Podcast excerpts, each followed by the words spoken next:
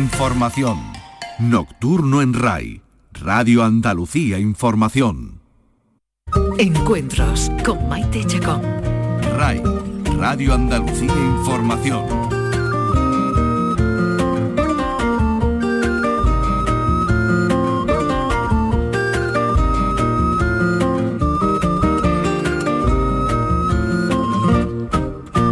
Hace poco menos de un año que el gobierno andaluz concedió una de las medallas que cada año otorga, el 28 de febrero, al Instituto de Astrofísica de Andalucía, un centro de investigación con sede en Granada que se revolucionó con la noticia.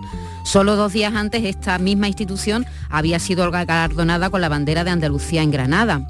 Estas muestras de afecto y, y de reconocimiento llegaron después de 45 años siendo una referencia en la ciencia y la investigación hecha desde nuestra Tierra y venían a premiar la contribución del conocimiento del universo que se hace desde Granada.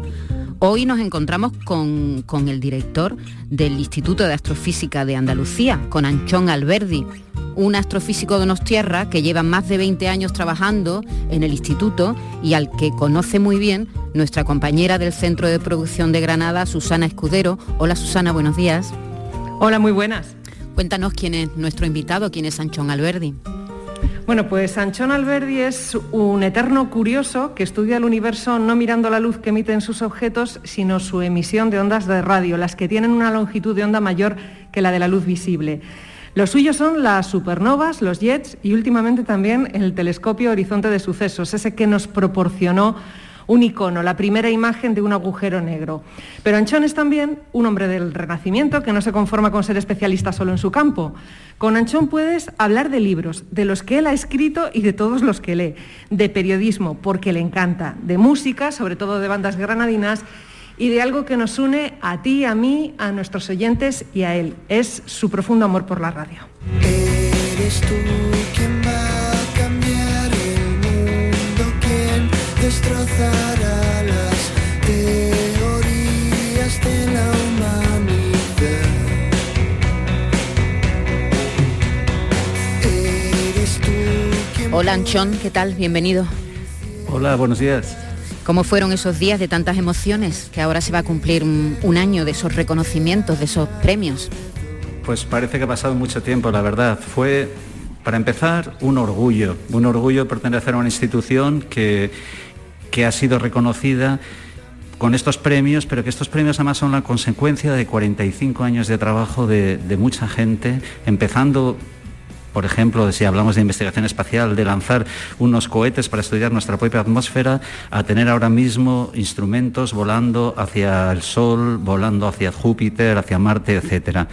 Era reconocer el trabajo de un montón de personas de formación muy diversa, físicos, químicos, matemáticos, ingenieros, de muy diversa índole, que han creído en un proyecto común, han trabajado conjuntamente y han logrado crear un centro de investigación reconocido en el mundo por su, por su labor. ¿no? En ese sentido, como director fue un orgullo. Y como persona también, como persona también, el, el, el ver que tu comunidad en la que estás trabajando, mi comunidad, adoptiva, por así decirlo, como es Andalucía, reconoce, reconoce ese trabajo. ¿no? Es importante también para nosotros saber que estamos trabajando por y para Andalucía y que Andalucía también te, dé ese reconocimiento.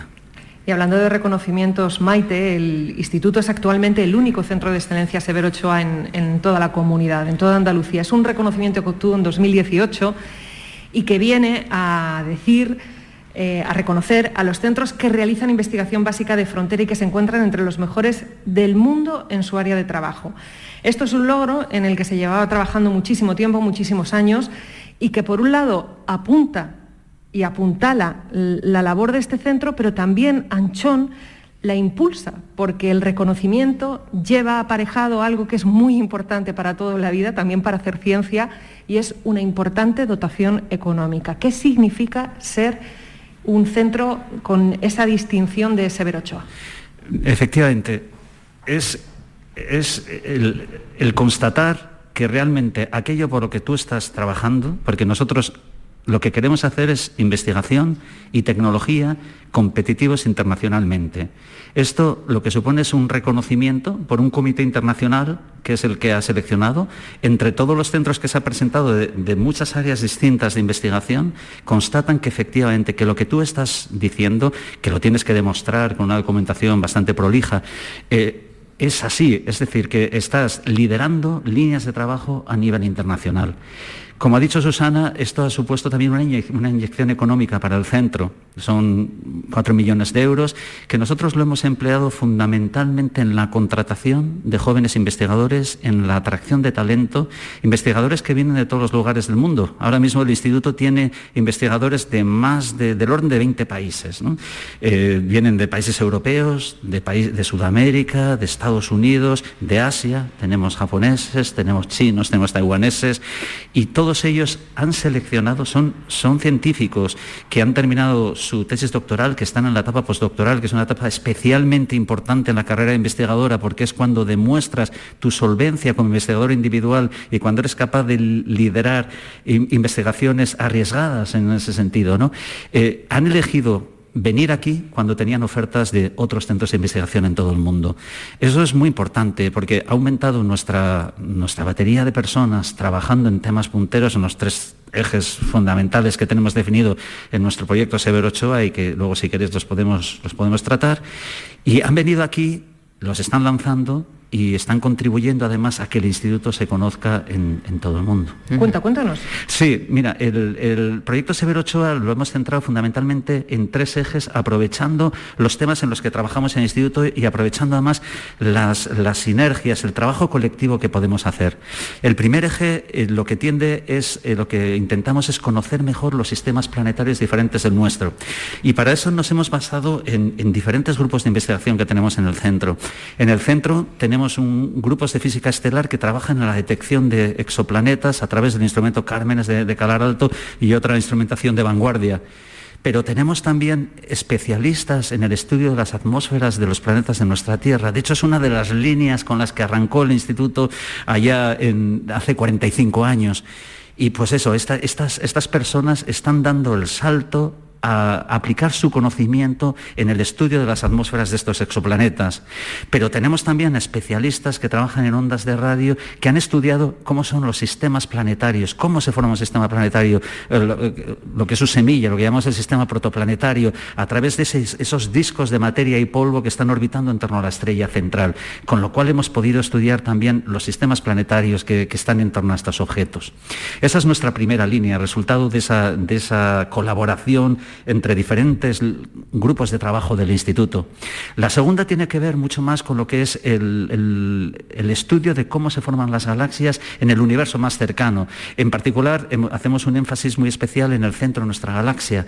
hemos liderado desde aquí, desde el instituto, un proyecto del, European Research Council, del, Consejo de Investigación de la Comunidad Europea, eh, y que, se llama Galactic Nucleus y que se ha dedicado a estudiar precisamente cómo se for, cuál ha sido la historia de la formación de las estrellas en nuestra Vía Láctea. Y eso tratar también de entenderlo en otras galaxias cercanas, para, porque precisamente estudiando lo más cercano, donde podemos resolver individualmente esas estrellas, podemos trascender a lo que sucede en, galaxias más lejanas a nosotros.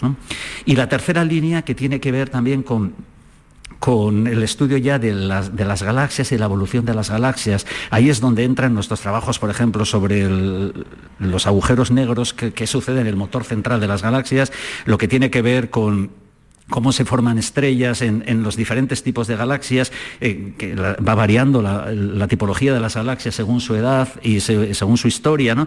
Entonces, todos estos estudios se están haciendo también dentro, de, dentro del instituto. Todo ello además va unido también a un esfuerzo importante por la instrumentación y tenemos un cuarto eje más instrumental en el que abarcamos todos los desarrollos tecnológicos que estamos haciendo para la instrumentación de calar alto, para misiones espaciales y para otro de los grandes proyectos que también forma parte de nuestro eje de Severo Ochoa, que es el proyecto SCA, que es el que precisamente esta semana, si no me equivoco, hace unos días, ¿no? recuerdo exactamente la fecha, pero hace unos días eh, Pedro Duque anunció con una nota de prensa el, inicio de las negociaciones para que España se incorpore a la organización intergubernamental que, va a llevar SCA. SCA nos va a acercar las primeras semillas de la formación de las galaxias, a las primeras semillas de la, formación de las estrellas, a, consecuencias, eh, a un estudio detallado de lo que es la física gravitacional. Bueno, pues todos estos temas, gracias al paraguas que nos ofrece el Severo Ochoa, los podemos afrontar de una manera conjunta y, yo creo que aportando, aportando al conocimiento. ¿no? Acabamos de pasar la evaluación intermedia con la máxima calificación. Estamos afrontando los dos últimos años del programa, pero a final de este año tenemos que presentar la siguiente solicitud ya y ya estamos ya previendo qué tenemos que modificar del anterior hacia dónde vamos a lanzar nuestros retos de investigación para los próximos cuatro años. Muy bien, estamos con Anchón Alberdi, director del Instituto de Astrofísica de Andalucía, y nos ha hecho bueno, un, resumen de, la cantidad de cuestiones que abordan desde este centro de investigación. Eh, oír las noticias mm, que, vosotros lanzáis a a los medios de comunicación para que todos nos enteremos del trabajo que estáis haciendo. En estos momentos, Anchón, supone una especie de alivio, porque aquí en la Tierra, en este sitio tan pequeñito del universo, estamos viviendo momentos muy duros. ¿Nos sirve todo este trabajo que estáis haciendo, todas las cosas impresionantes que nos contáis, para darnos cuenta de lo pequeños que somos, pero bueno, de los grandes que pueden ser de, lo grande que pueden ser nuestros problemas causados no por un ni, por un meteorito enorme, ni por un, sino por un bichito microscópico Que, no se ve, ¿eh? que no sabemos si está vivo o muerto. Es todo muy relativo, no sé qué piensas, Anchón. Sí, eh, eh, son paradigmas tan distintos, ¿no? Lo grande, lo pequeño. Hmm. Todo ello, fíjate, para empezar, nos lleva a la, primera reflexión, que es la importancia de la investigación. ¿no? Eso es, mm. la importancia de la investigación en la vida de siempre, pero particularmente en la vida de hoy en día. ¿no? Eh, yo siempre cuento, me, pedían unas palabras eh, cuando nos encerraron el día 14 de marzo del año pasado y se declaró el estado de alarma, ¿no? Me pedían unas palabras, eh, pues no sé si era la misma Susana, ¿no? De, a ver que desde el, instituto cómo lo veíamos. Entonces yo me acordaba que a principio de febrero habíamos lanzado la, la misión Solar Orbiter, se había lanzado desde Cabo Cañaveral y claro, eh, el primer pensamiento que tuve es que ese, ese satélite que, está, que está volando camino del Sol eh, y que va a estudiar el Sol como nunca se había estudiado anteriormente a través de sus polos, iba libre de COVID. Era, era, una, quizás es de las pocas, de las pocas cosas que podíamos decir que, existían en, nuestro mundo que, estaba libre de COVID, porque cuando se lanzó todavía, bueno, vete a saber, ¿no? no, sabemos si, si, lo que se está poniendo no, sabemos, en, sabemos si lo que se está poniendo en órbita en la última semana está libre de COVID o no, la que está desmoliando en el universo. Sí, sí, sí, eh, exactamente. Eh, no, pero sí, perdona. No, no, no, sigue, con, la, con, la reflexión que hacías, efectivamente, o sea, es, es, es relativizar eh, todo lo que tenemos, ¿no? Pero yo creo que el COVID lo que sí ha hecho es mover los resortes de la sociedad también para sensibilizarse hacia la importancia de la investigación. ¿no? Ha habido iniciativas estupendas en España, ahí están las vacunas en desarrollo, lo que ha sido la plataforma temática coordinada por el CSIC que se llama Salud Global, con la participación de muchísimos centros del CSIC que aportan su conocimiento, evidentemente los epidemiólogos, evidentemente los biólogos, evidentemente la gente que hace tratamiento de datos, pero también un laboratorio, uno de nuestros laboratorios que, que estudia la dispersión de la luz en las partículas de polvo que tenemos en el medio interestelar se ha utilizado, se está utilizando para hacer pruebas para detección de, COVID en superficies. O sea, realmente ha generado una actividad fundamental y ha hecho ver a la sociedad la importancia de, la, investigación. Eh, yo me hacía referencia a esas noticias que nos llegan, que nos proporcionáis vosotros, por ejemplo, la del este proyecto maravilloso. El Instituto de Astrofísica de Andalucía participa en el año 2019 junto a otras siete antenas repartidas por el mundo en la obtención de la primera imagen de un agujero negro. Anchón, eso fue, bueno, mundial, una noticia, diremos, mundial. Eh, ¿Cuál fue el papel del instituto en la obtención de esta imagen? Cuéntanos, yo sé que lo has contado ya muchas veces, pero hoy estamos, te tenemos aquí atrapado un rato con nosotras. Cuéntanos. no, encantado de hacerlo porque además, eh, ¿cómo te diría yo? Es como un sueño cumplido, ¿no? Para mí, fíjate, yo en mi tesis, mi tesis doctoral eh, versa precisamente sobre el estudio de las regiones centrales de los núcleos activos de galaxias, que son estas galaxias que tienen en su interior una fuente luminosa, perdón, una fuente tremendamente luminosa que supera, su luz supera la de toda la galaxia, de todas las estrellas que están en esa galaxia en conjunto, ¿no? Eh, y el modelo ya, cuando yo estudiaba los fenómenos que se producen allí, todos asumíamos, ya bueno, el modelo más habitual y el, que, el aceptado es que en el interior, lo que está eh, en el interior, en el corazón central de esas galaxias, lo que existe es un agujero negro. Pero claro, en ese momento no teníamos la capacidad, la nitidez, no existía el instrumento capaz de estudiar en detalle lo que, lo que era ese agujero negro, lo que ya la teoría predecía que teníamos que encontrar. Así, conforme fue avanzando la tecnología y la tecnología en muchos campos, ¿no? Lo primero necesitamos receptores, o sea, detectores de luz muy sensibles a una longitud de onda milimétrica, casi submilimétrica, que es la que es la longitud de onda a la que tendríamos la nitidez suficiente para poder alcanzar el, el objeto central de la galaxia, su corazón central, ¿no? Había que detectar además en receptores con un gran ancho de banda, o sea, detectar mucha luz para que tengamos no solo la nitidez, sino la sensibilidad para captar una luz más débil.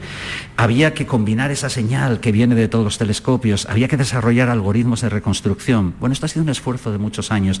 La iniciativa del telescopio El Horizonte de Sucesos se puso en funcionamiento hace más de 10 años y eso ha exigido que tener antenas lo suficientemente sensibles, detectores suficientemente sensibles, algoritmos de reconstrucción capaces de manejar estos anchos de banda y de reconstruir la imagen. Un conocimiento de la atmósfera, de la troposfera, que, hace que mucha de esa luz se absorba, etcétera. Entonces, eh, y luego tener científicos preparados para todo ello.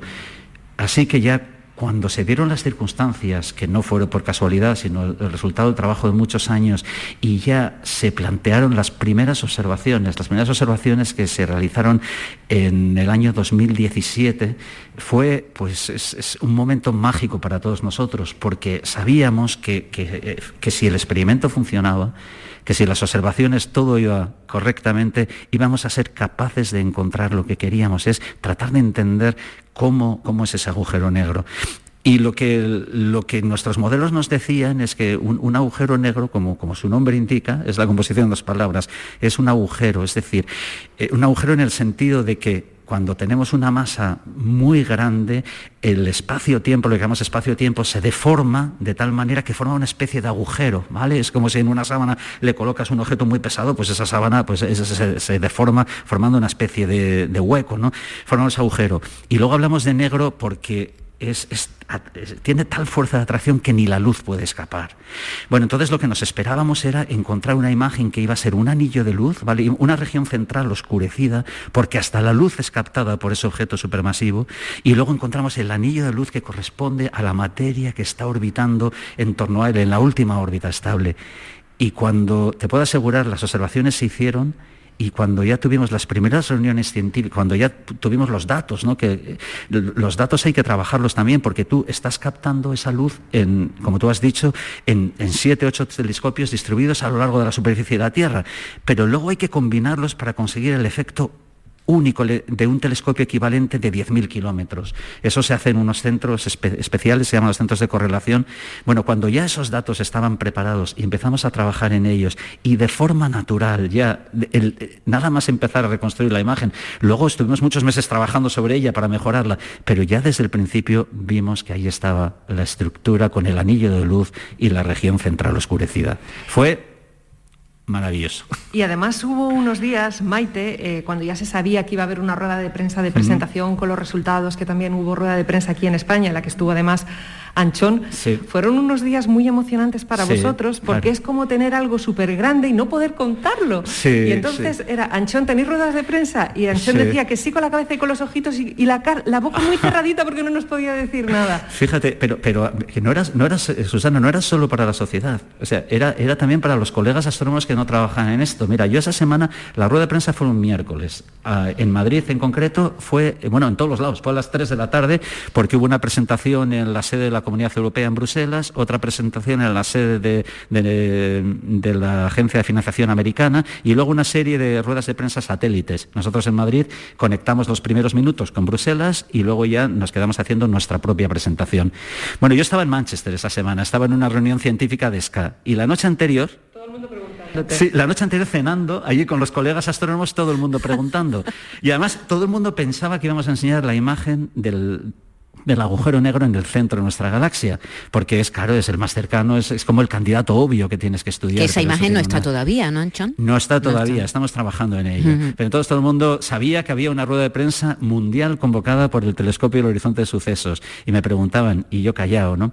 Y esa, esa mañana eh, me levanté a las 4 de la mañana en Manchester, me fui al aeropuerto, cogí un avión de, de Manchester a Bruselas que se retrasó tres cuartos de hora y solo tenía hora y cuarto en Bruselas, me crucé el aeropuerto de Bruselas corriendo porque creía que perdía el vuelo a Madrid y tenía que estar en Madrid. Bueno, pues en, esa media hora corriendo por el aeropuerto de Madrid me llaman del país, también me llaman Nuño Domínguez del equipo de materia. Anchón, dime algo. Y digo, no te puedo decir nada. Así que, es bueno, secreto, sí, pero le brillaban los ojitos de una forma que le tendrías que haber visto más. Bueno, qué emoción. Bueno, perdonar una, una descripción tan detallada, ¿vale? nada, nada. Es, para, para, que comprendáis el momento. Y, el momento tan importante. Y, es verdad, John, que, que esta, esta imagen del agujero negro lo que hace es corroborar teorías de Einstein, la teoría de, la, de la relatividad. Efectivamente, mira, es ¿Cómo es posible que Einstein supiera de la existencia de los agujeros negros? ¿O él, o él, o él no, no, no lo definió así? Bueno, él era un físico teórico gravitacional impresionante, una de las grandes figuras de, la humanidad en, cualquier rama del conocimiento. Fíjate, él tuvo sus grandes contribuciones en 1905 y en 1915, ¿no? En 1905 con la teoría de la relatividad especial, que fue el que, el que nos dijo ya que la velocidad de la luz es constante para cualquier observador, ¿vale? Y en 1915 con la nueva concepción de la gravitación, que, eh, ya, que es la relatividad general, en la que él ya decía que ya la gravitación no es la atracción entre dos cuerpos, sino la deformación del espacio-tiempo, que eso efectivamente produce un efecto de atracción, pero lo que me dice es que una gran masa lo que hace es deformarme esa malla del espacio-tiempo. Lo de la sábana es muy, gráfico, ¿no? Es, una, tela, una tela y dependiendo de la masa, ¿no? De, los planetas y tal, ahí van cayendo. Exactamente, eso te, la deforma, efectivamente. Cuando, cuando los científicos lo explicaron así es que lo entendí perfectamente, ¿no? Lo que era el Claro, es, eso, fíjate, lo que te está diciendo es que ya la, distancia más corta entre dos puntos no es una línea recta, es una línea curva que se llama geodésica. Bueno, pero volviendo a lo que, al que mm. tú me habías preguntado, ¿no? Einstein era un gran físico teórico y él ya predijo dos resultados que han pasado más de 100 años para poder corroborarlos. Lo primero que predijo es que deberían existir las ondas gravitacionales. Es decir, que cuando tú tienes una masa muy acelerada, emite radiación y emite radiación en forma de ondas electromagnéticas. Todos estamos acostumbrados a la luz. La luz cuando se produce, es, la luz es radiación electromagnética, la luz se produce pues cuando hay una carga, un electrón, una, partícula cargada que es acelerada. Bueno, pues del mismo modo, cuando tenemos una masa que es también fuertemente acelerada, pues como sucede, por ejemplo, en, imagínate, en las últimas partículas que están orbitando en torno a un agujero negro y que tienen que ir a gran velocidad para que la fuerza asociada a esa velocidad compense la atracción gravitatoria y no caigan atraídos irremisiblemente por el agujero negro, esas grandes masas aceleradas emiten radiación y esas radiaciones en forma de ondas gravitacionales, que se ha convertido en el nuevo mensajero cósmico, ¿no? Es decir, ahora ya desde el universo nos llega información a partir de la luz, entendida como muy bien ha dicho Susana al principio de, esta conversación, eh, eh, en todo el rango de energías del, espectro, pero también en forma de, ondas gravitacionales. Lo que no pues sabemos, fue... sí, seguramente ese agujero negro ya no existirá, ¿no? O, este, este, agujero, eh, el, nuestro, sí, sí, todavía existirá. Todavía este está ahí. Sí, sí, sí. Tardan muchísimo. el tiempo de evaporación de un agujero negro como el nuestro es muy superior a la edad del universo. No, no hay, no, tenemos peligro. A ver, superior a la edad del universo, madre mía. Sí, superior a la edad del universo. Sí, a la edad actual del universo, quiero decir, claro, ¿vale? Que es 13.700 millones de años. Pero, eh, por, acabar de decirte, fíjate, la gran contribución de Einstein, primero eso, predijo la existencia de las ondas gravitacionales que se detectaron por primera vez en el, en el 2016 ¿Lo he dicho bien? Sí, ¿verdad? Susana, Tú, sí. Susana siempre, sí. siempre me baila un año, pero sí, 2016. Y luego ya en el 2019, ya la, el- la observación de la sombra de un agujero negro, que también había sido predicho por Einstein. Era una consecuencia natural de la teoría de relatividad general la existencia de estos agujeros negros. Mira, ¿por qué no hablamos un poco de Solar Orbiter? Que, que Sí. antes ha hecho Anchón referencia a Solar Orbiter, que justo antes de que empezara la pesadilla la que estamos viviendo ahora toda la humanidad, se mandó con, con la esperanza de poder tener conocimiento acerca de partes del Sol que todavía no hemos tenido la oportunidad de poder observar. Efectivamente. Sí, eh, el Solar Orbiter va a poder observar por primera vez el Sol a través de, eh, del- el- va, a observar el Sol y su campo magnético a través de los polos. Hasta ahora eso nunca se había podido hacer y es, es el gran reto tecnológico que tiene Solar Orbiter. Fíjate además que Solar Orbiter también eh, va a contribuir de una manera muy sustancial, va a ser como una, una pequeña contribución inicial a, lo que nosotros llamamos el, eh, bueno, técnicamente se llama el space weather, porque lo que nos va a informar también space weather o tiempo atmosférico, es decir, la influencia que tiene la fenomenología que sucede en el Sol, las grandes erupciones, los grandes estallidos que se producen sobre nuestra propia Tierra, porque va a ser testigo de ellas y, de hecho va, va muy protegido para poder serlo. ¿no? Esta eh, indudablemente va a ser una de las grandes líneas de trabajo en los próximos años del Instituto. Eh, fijaros, no eh, me comentaba el, investigador principal de este proyecto en el Instituto, que es nuestro compañero José Carlos del Toro, él me decía que en Estados Unidos, cuando dan la información meteorológica, ¿Vale? Imagínate si ya los noticiarios ahora estamos un cuarto de hora con el tiempo, lo, lo que se nos viene, ¿no?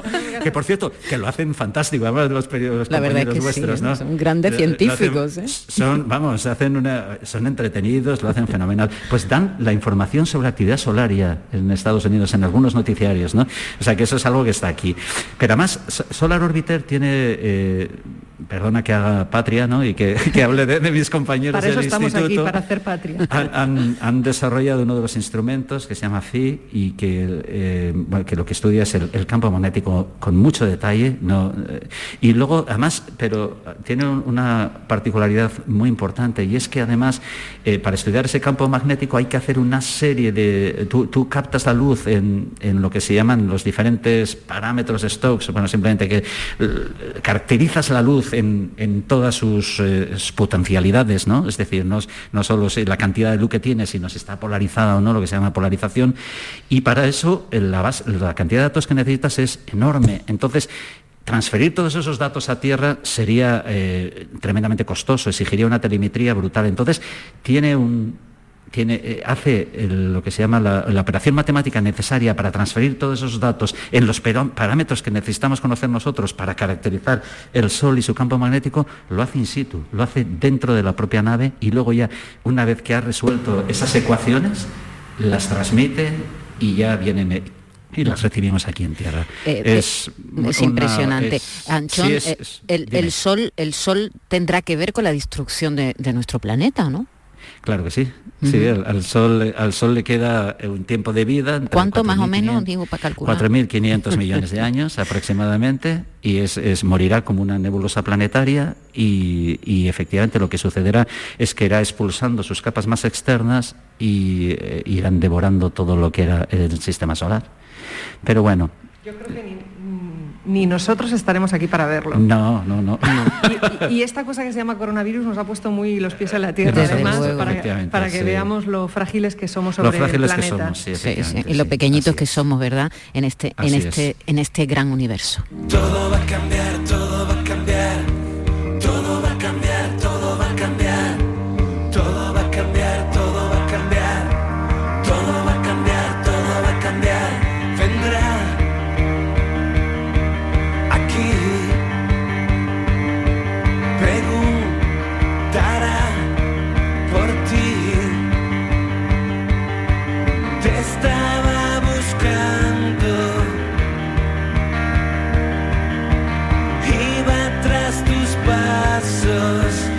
Estamos con Anchón Alberdi, el director del Instituto de Astrofísica de Andalucía, con nuestra compañera Susana Escudero, que es también una divulgadora científica, aunque es periodista. Extraordinaria. Una extraordinaria divulgadora científica. Ap- apre- aprendid nada más. Me sé juntar de gente que lo sabe contar muy bien, eso sí, eh, te lo prometo.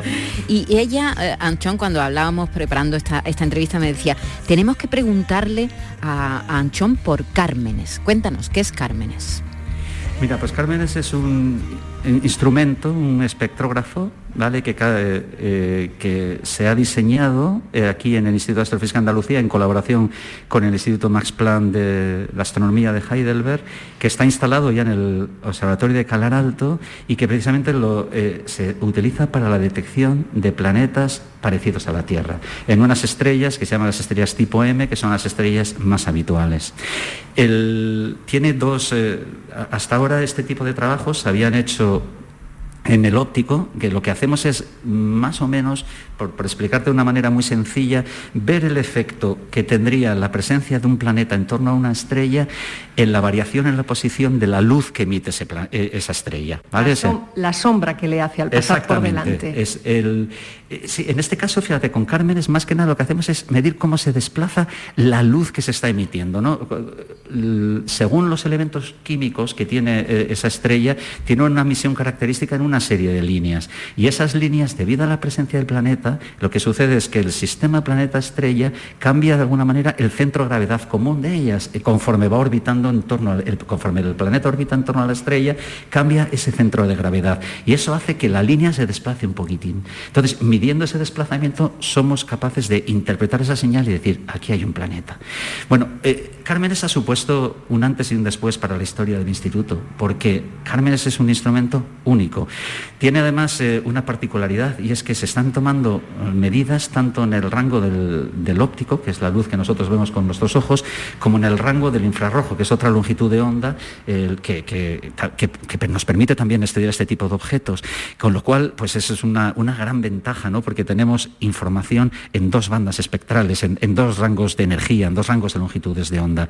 Es, eh, Cármenes, como te digo, ha puesto indudablemente al Observatorio de Calar Alto y al Instituto en el escenario internacional, porque además se ha demostrado que no solo es un instrumento tremendamente útil para la detección de planetas en torno a estrellas, como te he dicho, ¿no? y además planetas eh, muy particulares, porque se han en- hay otros sistemas que permiten detectar también estos planetas, pero son los planetas que estarían en la zona de habitabilidad, es decir, que están a la distancia de la estrella tal que podría existir agua líquida, ¿vale? Entonces, y que por lo tanto serían eh, con- imaginando una vida a, a lo- a lo- al, al estilo de la que tenemos aquí, pues están en lo que nosotros llamamos zona habitable, con lo cual es, es particularmente importante. ¿no?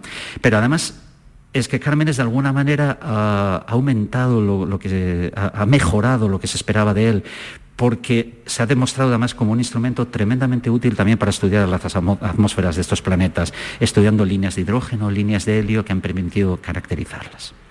Vamos a hablar también de, otras de las joyas de la corona de- del Instituto de Astrofísica de Andalucía y es que desde hace mucho tiempo el IAA está trabajando y liderando la participación española en el observatorio SCA. Es, eh, va a ser, mejor dicho, será el mayor observatorio de radioastronomía del mundo.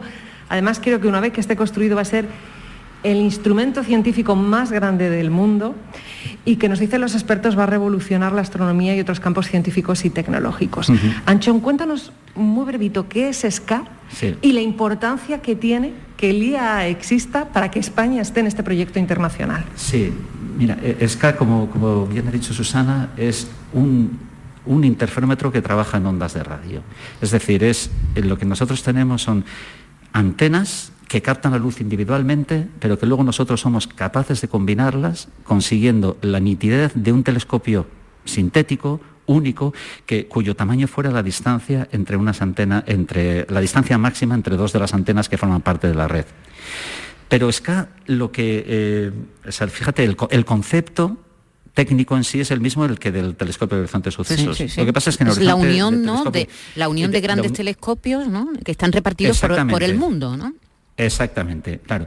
Lo que pasa es que en el telescopio de horizonte de sucesos queremos una nitidez especial, queremos una nitidez en, lo que llamamos técnicamente del orden de 10 microsegundos de arco, que es el tamaño angular que nosotros esperamos de, un agujero negro. SK, no, SK lo que pretende es captar señales muy débiles en el universo. Para ello lo que, eh, lo que tiene es muchísimas antenas, porque tú fíjate, en este telescopio equivalente, tú efectivamente logras tener un telescopio del tamaño que de la distancia entre los dos telescopios más alejados, pero fíjate que toda la superficie está vacía, ¿vale? Tienes únicamente de la superficie de ese telescopio equivalente capta luz únicamente a través de la superficie de las antenas que forman parte de él. En el caso del telescopio de horizonte de sucesos son solo ocho antenas del orden, pongamos, un tamaño medio de 25 metros, ¿vale? Mm. O sea que esa es la superficie de tu antena equivalente. En el caso de SCA lo que tiene son muchísimas antenas, muchísimas antenas de manera que prácticamente llenas esa superficie. Eso quiere decir que estás recibiendo muchísima luz y al estar recibiendo muchísima luz eres capaz de detectar objetos muy débiles. SCA va a, tener dos, eh, dos ubicaciones, va a tener una parte de las antenas situadas en Sudáfrica, que van a ser los que van a observar a altas frecuencias, y otra parte de las antenas situadas en Australia, que son las que van a observar a bajas frecuencias. Estas que van a observar a bajas frecuencias, bueno, por, me dirás, ¿y por qué en Australia y por qué en Sudáfrica? Bueno, pues básicamente porque son zonas muy protegidas radioeléctricamente. No hay ninguna señal eléctrica, radioeléctrica, que se combine con ellas y que se introduzca como que ruido, interfiera, ¿no? Eh, que interfiera efectivamente y que te perturbe la información que tú quieres obtener. Vale, entonces van a estar situadas allí, en, estos dos, eh, en estas dos ubicaciones. La parte de Australia, que como te he dicho, trabaja en lo que nosotros llamamos bajas frecuencias, eh, ¿vale? Esta va a estar dedicada sobre todo a las primeras semillas de la formación de, eh, las galaxias en el universo. Es decir, cómo se empezaron a acoplar la materia, ¿vale? Para dar lugar a la formación de estas semillas que luego han dado lugar a, pues, a lo que es nuestra Vía Láctea, etcétera, ¿no? ¿Y son débiles? ¿Esas señales son débiles porque son antiguas? Eh, bueno, ¿O no tiene que ver el tiempo con...? Bueno, hay, eh, claro, son débiles, no tanto porque son antiguas, sino porque son las primeras semillas de la formación, son las primeras estructuras que se formaron. Luego esas estructuras han ido creciendo, acrecentando cada vez mayor material, etcétera. Pero estas son las semillas, ¿vale? Entonces, en ese, por ese sentido son, son débiles, ¿vale? Pero, pero fíjate que, pero es muy buena pregunta la que me has hecho, en el sentido que vamos a detectar estas primeras semillas, pero luego vamos a detectar, un, eh, vamos a hacer un cartografiado de todo el universo prácticamente, a, a todas las distancias, ¿vale? De objetos muy fuertes y muy débiles. Y vamos a poder estudiar efectivamente cómo evoluciona la luz, cómo evolucionan estos objetos conforme se ha ido expandiendo el universo. Esto es fundamentalmente lo, que va a hacer, por así decirlo, los telescopios de allí en, Australia. Los telescopios de Sudáfrica, en cambio, eh, son telescopios ya más grandes, más tradicionales, en el sentido porque los de Australia es lo que llamamos dipolos, que es pues, una antena de las que tenemos en nuestra casa para captar la televisión, es un dipolo, básicamente. ¿no? En, cambio, las que tenemos en Sudáfrica son, son antenas más tradicionales y estas se van, a, van a ser para estudios más detallados, de objetos más cercanos, con mayor, con mayor nitidez, y ahí además es donde, por ejemplo, se van a hacer estudios de relatividad general muy intensos. Vamos a conocer de verdad cómo se... Eh, vamos a verificar la teoría de relatividad general, como hacemos para el caso también de los... Eh, con el EHT, pero en este caso con el estudio de unas estrellas muy particulares que, se llaman pulsares. ¿no? Mira, y, me, preguntaba Susana también sobre la implicación del IA. Mira, el IA lleva más de 10 años ya que ha identificado SCA como uno de los grandes proyectos de la astronomía y de la ciencia, porque como ha dicho Susana, una vez que esté funcionando va a ser el gran generador de datos de de las ciencias experimentales. Mm, va, a generar más datos que los que genera el LHC, el gran acelerador de partículas, por ejemplo, eh, lo cual evidentemente lleva pues, a, unos desarrollos paralelos en ciencia de datos, en computación, etcétera, ¿no? Enorme, inteligencia artificial para poder manejar, y, en energías alternativas para poder enfriar los, ordenadores que están haciendo el análisis de todos estos datos, etcétera, ¿no?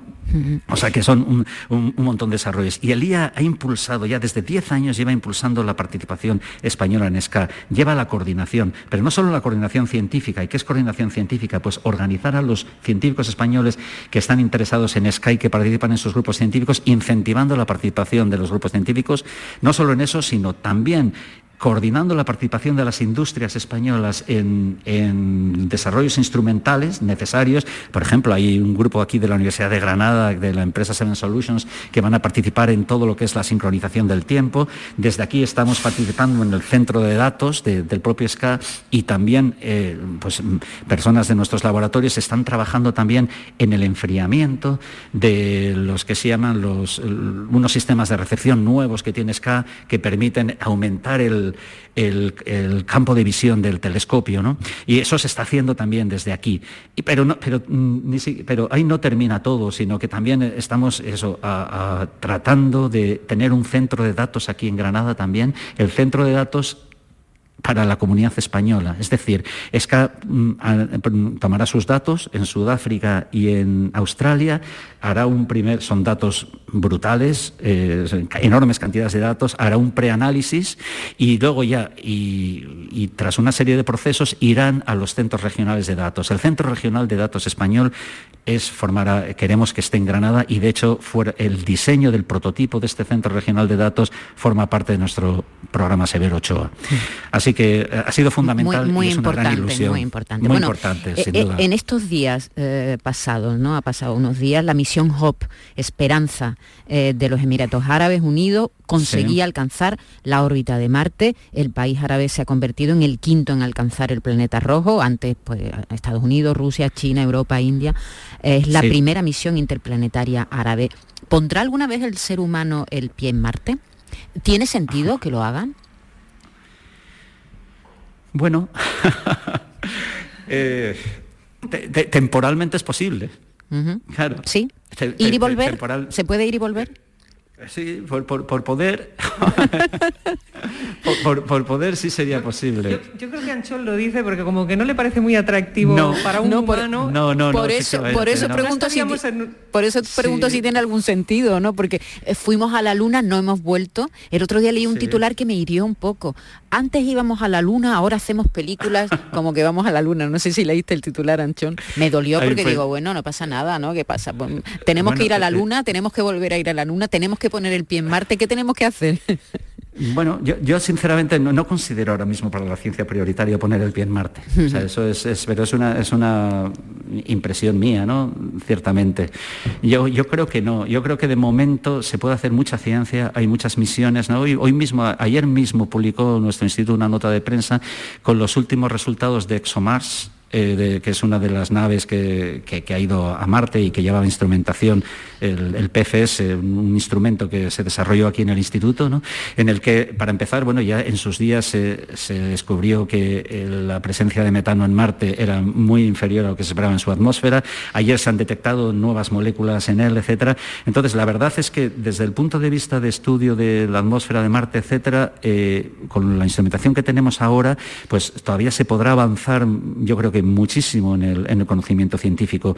Por otro lado, en el conocimiento geológico también, el geológico del estudio de los materiales que tenemos allí, ya ha habido naves que se han posado y que han mandado información, ¿no? Ha habido, por desgracia, Europa no ha logrado todavía, ese es un reto que, tiene pendiente, ¿no? Pero Estados Unidos, por ejemplo, sí que lo ha hecho. Entonces yo creo que antes de, plantearse un, bueno, de encontrar de plantearse una misión con, humana ¿no? que, con, que, lleve gente a Marte, pues eh, hay, mucha ciencia por hacer. ¿no? Eh, evidentemente es una idea que está siempre ahí porque es factible ¿no? desde el punto de vista de las escalas temporales. Ahora, encontrar una persona que, que, quiera ir, yo desde luego no. eso te lo aseguro. Y después de ver lo mal que lo pasó Matt Damon, exactamente. ¿eh? Muy bien. ¿Y, qué te parecen los, los viajes turísticos a las, espaciones, a las estaciones, espaciales. El turismo espacial, ¿no? El turismo espacial. Bueno, pues esto a, mí no me, no me, resulta especialmente atractivo, la verdad, quizás por, por un miedo natural que tengo a, pues a no volver, ¿no? Mayormente. Eh, bueno, no lo sé, no lo sé. Yo creo que hay, gente, evidentemente, que tiene, que tiene dinero, que tiene la posibilidad de ofrecerlo, eh, etcétera. Yo, a mí lo que es que no es tanto el, hacer un viaje, evidentemente sería maravilloso ver el universo desde arriba, etcétera, ¿no? Pero a mí lo que me, incentiva es la ciencia que se puede hacer, Entonces, si, quizás si estuviera implicado con un experimento que de alguna manera mejorara con la presencia de, de mía y etcétera, pues hasta se lo podría plantear. Pero te hablo desde un punto de vista meramente personal, no, no es algo que, me resulte especialmente atractivo. Susana, eh, yo, me quedo paseando con Anchón por aquí por Granada. ¿eh? y mirando y mirando al cielo desde, desde la tierra. Eh, Susana siempre mm, es una persona que, me cuenta, bueno, la, vocación de divulgación que, tiene el mm. Instituto de Astrofísica de Andalucía el propio Anchón junto a Emilio Alfaro pusieron en marcha, Susana, por ejemplo, la revista, ¿no? O el ciclo de conferencia Luis Lara. Lucas Lara. Lucas Lara, sí. Sí, eh, Maite, la divulgación que, se hace aquí desde el Instituto de, Astrofísica de Andalucía no ha dejado de crecer desde que Anchón con Emilio Alfaro pusieron esas primeras piedras. Eh, y hay que decir, y de verdad que no me duelen prendas en hacerlo porque consumo mucha divulgación, que lo que se hace desde este centro, desde hace muchos años, es completamente innovador en divulgación.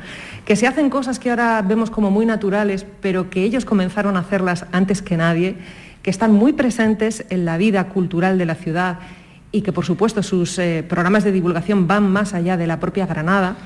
Y yo creo, y esto es eh, fundamental, que ha sido gracias al empeño, entre otros, de Anchón, mm. que ha querido que la divulgación fuera una pieza fundamental de este centro y que tuviera la dotación económica suficiente. Decíamos antes porque eh, para hacer ciencia se necesita dinero, para hacer divulgación también. Exacto.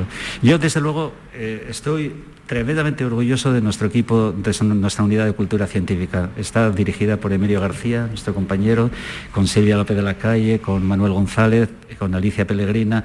Son gente tremendamente talentosa de verdad tremendamente talentosa. No podemos decir con orgullo que el instituto ha recibido varios prismas, varios premios Prismas, que son los Oscars de la divulgación en España, por llamarlo de alguna manera, varios de ellos en colaboración con, vuestra, eh, con la Radio Televisión Andaluza, con Canal Sur, con Susana, que está aquí presente, en formatos muy diversos, ¿no? Em, la verdad, eh, habéis comentado, las dos iniciativas más antiguas, que son las charlas de divulgación Lucas Lara, que llevan pues 26 años, ¿no? Todos, el último jueves de cada mes, yo creo que los aficionados saben que hay una charla de divulgación en el Instituto de Astrofísica Andalucía en el curso escolar desde octubre hasta junio. Y se ha formado un club, ¿no? como existen los clubes de lectura, un club de personas que vienen a aprender de ciencia. Además no nos limitamos solo a, lo que hacemos en astrofísica, también abarcamos otros campos, intentamos que estén relacionados, etcétera, ¿no? La revista que lleva desde el año 2000 publicándose eh, cuatrimestralmente, tres veces al año y ahí sigue viva, ¿no? Pero ha habido mil iniciativas, desde un podcast radiofónico, ¿no? que fue a través del universo, que es una, maravilla, hasta... Eh, seriales, ¿no? Eh, Susana, Radioscopio, Radioscopio tiene, que ver precisamente con la colaboración con el, con el IAS, ¿no? Efectivamente, el, radioscopio... Nace, eh, así, ¿no? La, mitad del radioscopio es Emilio García, Emilio y yo somos quienes hacemos el programa, y Maite Emilio y yo nos conocemos y eso ha sido realidad por culpa de Anchón. Sí, eso estoy muy, mira, eso estoy muy orgulloso. Yo la verdad estoy muy orgulloso de haber el, trabajar en el Instituto de Astrofísica Andalucía y el haber tenido el, gusto de hacer divulgación es algo que a mí siempre me ha encantado hacer, ¿no? Lo que pasa es que luego bueno, he tenido otras responsabilidades y ahora, por desgracia, hago mucha menos divulgación de la que me gustaría.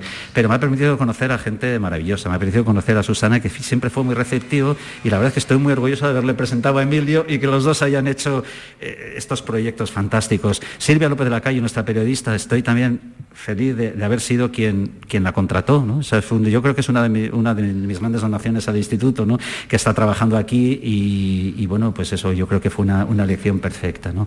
Y, Manu y, todos los que están. ¿no? Realmente es, el, trabajo que hacen es variadísimo, desde el documental Agustina, ¿no? que es una historia del principios del siglo, del siglo XX en España, eh, hasta, hasta los seriales, que pues ya te digo que documentales ¿no? que, tienen mostrando la actividad del instituto, porque ellos combinan, en las actividades que hace el instituto se combinan lo que es la difusión de las actividades nuestras propias con lo que es la divulgación científica y siempre con un punto de originalidad fantástico, ¿no? que es lo que les ha llevado a ser reconocidos, yo creo, en toda la comunidad nacional y, por supuesto, en Andalucía. Y aparte, nos ha permitido enraizarnos mucho más con la sociedad granadina, ¿no? Y esto, pues eso, entre otras cosas, eh, pues me ha permitido conocer gente estupenda, pues eso, como Susana, como un buen amigo, habéis puesto antes a los niños mutantes, pues con, con Nani Castañeda, el, director de la Feria del Libro, donde estamos presentes todos los años, ¿no? y déjame que te cuente esa historia. Sí, ya sé tu amor por la música, venga, venga, cuéntanoslo.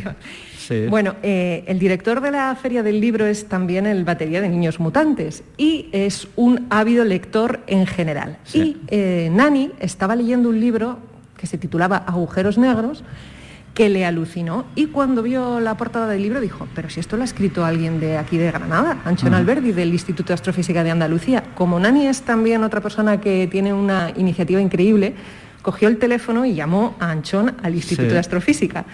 Y te voy a reproducir poco más o menos cómo fue esa conversación. Hola, buenas tardes. Soy Nani Castañeda, directora de la Feria del Libro. Y Anchón, ¡Ah! tú eres el de los niños mutantes, a mí me gustáis mucho. Dice, pues a mí también me gustas mucho, que tengo tu libro en la mano. Y de ahí surgió esa colaboración para que en la Feria del Libro haya un espacio dedicado a la ciencia. A la ciencia que coordina el Instituto de Astrofísica y que se convierte, desde que ha empezado esta colaboración, en uno de los focos de más actividad de la Feria del Libro de Granada. Sí, o sea, yo, yo creo que compartimos claramente la visión de quienes organizan la Feria del Libro de Granada, Nani y su gente, de que es una, no una feria del libro, es una fiesta del libro. ¿no? Entonces todo lo gira en torno a ello y nosotros contribuimos humildemente desde nuestro punto de vista, pues con una, con una carpa dedicada a la ciencia, que, que vamos cambiando un poco la orientación cada año y y que eh, ha resultado ser una iniciativa estupenda. ¿no? Y ya te digo, pero eso ha sido la... bueno, y Anchón ha dado hasta el pregón de la Feria del Libro. Ah, sí, ¿eh? eso es bueno, Anchón ha sido hasta Rey Mago, ¿no? Oh, bueno, sí, sí, no, por eso te digo que es que, que esto, la verdad es, a, veces me avergüenzo, ¿no? Yo, con, cuando me llamaron de la alcaldía para ofrecerme ese rey mago, ¿no? Jo, dije yo, bueno, digo, menudo honor, ¿no? Y, pero me sentía un poco bueno, en tu salsa porque seguías una estrella. Sí, claro, efectivamente. Eso dijo el rey Gaspar ¿eh? al acabar, que cuando habló desde el balcón del ayuntamiento ya dijo que habíamos seguido la estrella de la ilusión que se generaba a partir del Es que si tú no hubieras sido rey mago en Granada eh, hubiera sido una injusticia tremenda. ¿Recuerdas tu, ¿Recuerdas tu primer día en Granada? La primera vez que miraste y dijiste, la Alhambra, ¿esto qué es? Aquí voy a trabajar yo. sí, sí, te, voy a decir, pero lo recuerdo perfectamente además. Mira, yo estudié la carrera, yo soy de San Sebastián, y estudié la carrera de físicas en Zaragoza. Y entonces, bueno, pues apareció por allí, cuando yo estaba haciendo el último curso de carrera, una persona que fue mi director de tesis, que venía después de 12 años fuera de España, se reincorporaba a trabajar en España, aquí en el Instituto de Astrofísica de Andalucía, y buscaba estudiantes de doctorado y los fue a buscar allí en, en la universidad donde lo estudió en Zaragoza y entonces, bueno, hablando con él, pues me convenció y me, vine para aquí. Yo hice la tesis en Alemania, pero antes de ir a Alemania estuve aquí unos, unos meses trabajando pues para aprender un poquito lo básico de, de la profesión, ¿no? Para así decirlo. Y entonces llegué a Granada después de un viaje de noche en, un tren de estos nocturnos espantosos. lo, recuerdo con horror y sé que, veníamos en segunda y sentados llegué por eh, sentados sí, sí, y entonces te estoy hablando del año 87 ¿eh? y entonces eh, llegamos aquí a Granada por la mañana cansadísimos claro como te puedes imaginar y recuerdo cuando salí de la avenida de los andaluces lo primero que me llamó la atención es la luz una luz impresionante vamos yo la verdad es que es, los que vivís aquí en Andalucía no os dais cuenta, pero hay una luz maravillosa. Para mí Granada es luz. O sea, ese es, pero ya, más allá de la, más allá de la astrofísica. Yo creo que Susana, que es también del norte de España como yo. Una palentina también aprecia mucho la luz. La luz, sí, no, es, la luz, ¿no? Y porque mi, contacto hasta entonces con Granada básicamente era la música, la verdad. Eran 091, eran otros grupos que en aquellos tiempos estaban muy de moda, pero yo no conocía la ciudad. Entonces vine y me impresionó la luz, me impresionó sus calles y me impresionó la vida, la verdad. Y esa, fue mi primera impresión. Sí, me acuerdo perfectamente. Además, subiendo por la avenida de los, Andaluces para coger Gran Vía, perfectamente, ahí medio atontado. Y, ya de allí pues, nos cogimos un, taxi, nos vinimos al Instituto de Astrofísica Andalucía y ya vinimos por aquí. Pero sí, sí, esa es la primera imagen. La tengo muy nítida. La primera imagen de, Di Susana, Di. Que yo creo que tenemos que terminar con por lo menos unas pocas palabras del amor que tiene Anchón por la radio. Sí, sí, sí, sí. Eso es. Yo soy un radioadicto, la verdad, lo reconozco. Es, yo lo primero que hago cuando me levanto por la mañana es, poner la radio, ¿no? Em, en, ello reconozco que a lo largo de, mi vida he tenido pocos referentes, ¿no? Pero hay, hay dos referentes obvios. Uno fue Forges, que todos los días me abalanzaba sobre su viñeta cuando, cuando compraba el periódico a verlo, ¿no? Y otro era Iñaki Gabilondo, y por Donostiarra y por. Y además yo qué sé, por, por, por su capacidad de. Bueno, Donostia es casualidad que sea también Donostia, perdón. Quiero decirlo por, su capacidad de comunicación, por su visión de la vida, etcétera. Y él fue el que me inculcó el amor por la radio. Pero además oigo todo, oigo, os oigo a vosotros, oigo otras emisoras, me gusta en el, rato libre que tengo. Yo era famoso aquí en el instituto porque tengo una radio que me regaló mi padre cuando me fui a estudiar a Zaragoza y la tengo en mi despacho, una, claro, hoy en día quedan todos con los cascos, etcétera, un, transistor grande. y ese, se oye bien la sí, sí, y eso, y eso lo tenía en mi despacho. Y era famoso en el instituto porque cuando estaba haciendo cosas que más sistemáticas o lo que sea, siempre estaba la radio sonando. Pero no es que sonara música, es, es que podía, me encanta oír a la gente que es capaz de aportar y, eh, yo creo que la radio es, para mí, sin duda, es el medio de comunicación. Pues estoy convencida de que tanto Susana como yo tenemos los mismos referentes. Susana, un abrazo muy grande. Otro para ti, compañera. Anchón Alberdi, ¿eh? director del Instituto de Astrofísica de Andalucía. Ha sido un placer. Os dejamos con niños mutantes, ¿te parece? ¿Te gustan? Me parece fantástico y he pasado un rato estupendo. Muchas gracias. Un abrazo, gracias. Adiós. La